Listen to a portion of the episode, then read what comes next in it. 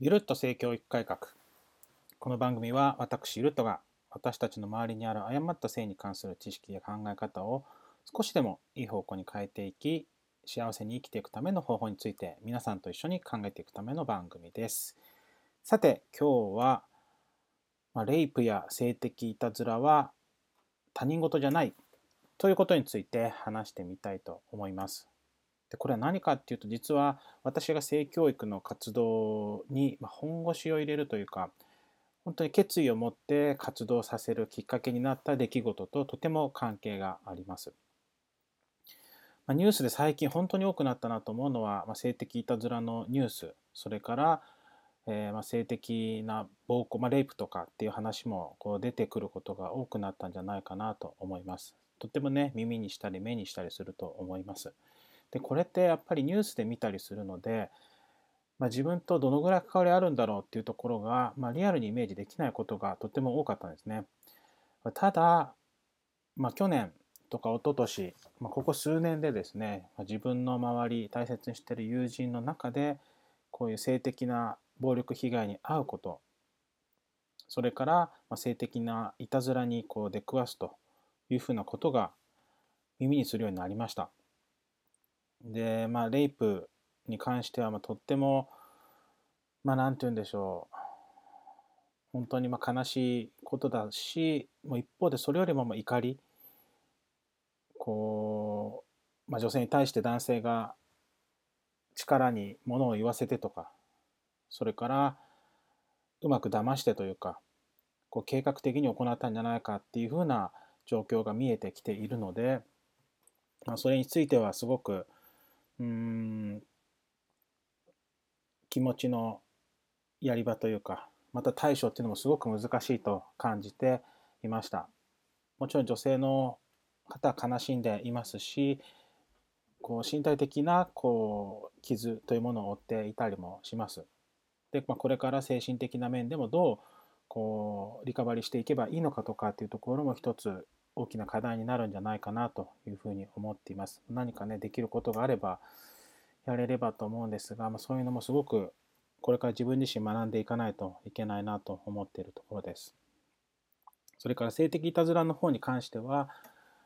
まあ、大人が子供にするというふうなことではなくって私がの周りでこうあったこととしてはこう小学校年代の子供同士で、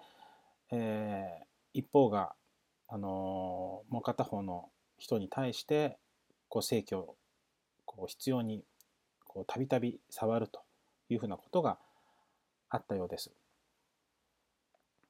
で子供がしたことではあるんですけれどもやっぱりされる方っていうのは大きな傷トラウマになることも十分考えられます大人になった時ってこれどういうふうに影響するんだろうって考えるとやっぱり私も娘がいますのですごく気になるところです。また、まあえー、っとまあ、加害側というかこういたずらをする側の方も、まあ、どういうあの気持ちでというか本当にこう欲望とか興味というものでやっていたかもしれなくってよく分かんないまま行動していた可能性っていうのも少し考えられるんじゃないかなと思います。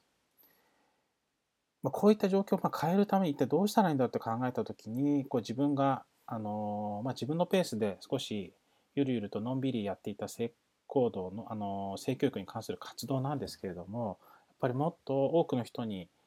こう現状とかそれからどういうふうに変えていったらいいのかより良くするためにはどうしたらいいのかっていうのをいろんな人とこう共有してうん対策を考えたりとかそれからこう回復のお手伝いをするとか何かそういったところにこう自分たちの力とかアイディアっていうのをこう投入していきたいなというふうに、えっと、考えています。まあ、性教育っていうとこう避妊とか性感染症予防みたいなそういったイメージもあるかもしれませんが実はそれだけじゃなくって、まあ、むしろ人権教育だったり人間関係を育むためのさまざまなこう情報が詰まっていたりそれからジェンダーのことだったり性暴力のこともありますし体のことそれから妊娠出産に関わることいろんな多岐にわたることが含まれています。ですので誰か一人だけが活動するっていうわけじゃなくて是非今聞いてくださった皆さんとアイデアを出し合ったりとかご協力いただきながらこう聞いてくださる方1人あるいはその聞いてくださる方のその先にいるどなたか1人がこう辛い思いをしないように活動できたらと思っています。少しずつの活動ではあるんですけれどもこう熱量高くというかこう本腰を入れて強い気持ちを持って活動していきたいなと思っています。ぜひ皆さんからのたくさんのご意見、アイディア、あのいただければと思っております。はい、ということで今日は、まレイプや性的いたずらは他人事じゃないということでお話しさせていただきました。私が性教育の活動により力を入れていくきっかけとなったことでもありました。